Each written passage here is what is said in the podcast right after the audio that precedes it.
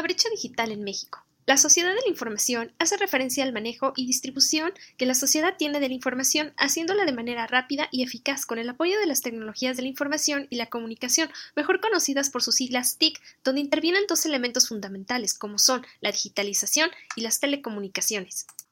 En cuanto a la sociedad del conocimiento, se favorece la autonomía social englobando una integración y participación de las TIC como factor de un cambio social que concibe al conocimiento como principal fuente de productividad y crecimiento. La brecha digital es entendida como la separación existente entre las personas que utilizan las tecnologías de la información y comunicación en su vida diaria y las que no tienen acceso a ellas o no saben utilizarlas.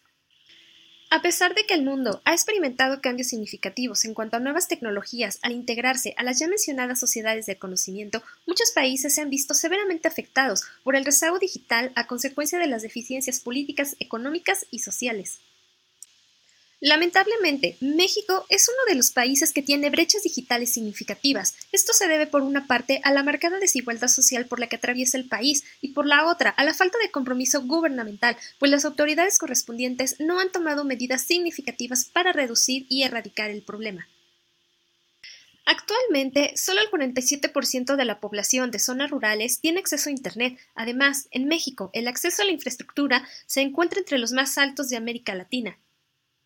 De acuerdo con la Asociación de Internet MX, el número de internautas en nuestro país en 2021 ascendió a 84.1 millones. En el mundo se estima que cerca de 5 mil millones de personas cuentan con Internet. Sin embargo, el acceso es desigual, ya que mientras en Norteamérica es de 94.6%, en África apenas alcanza el 39.3% y en América Latina el porcentaje promedio es de 68.9%.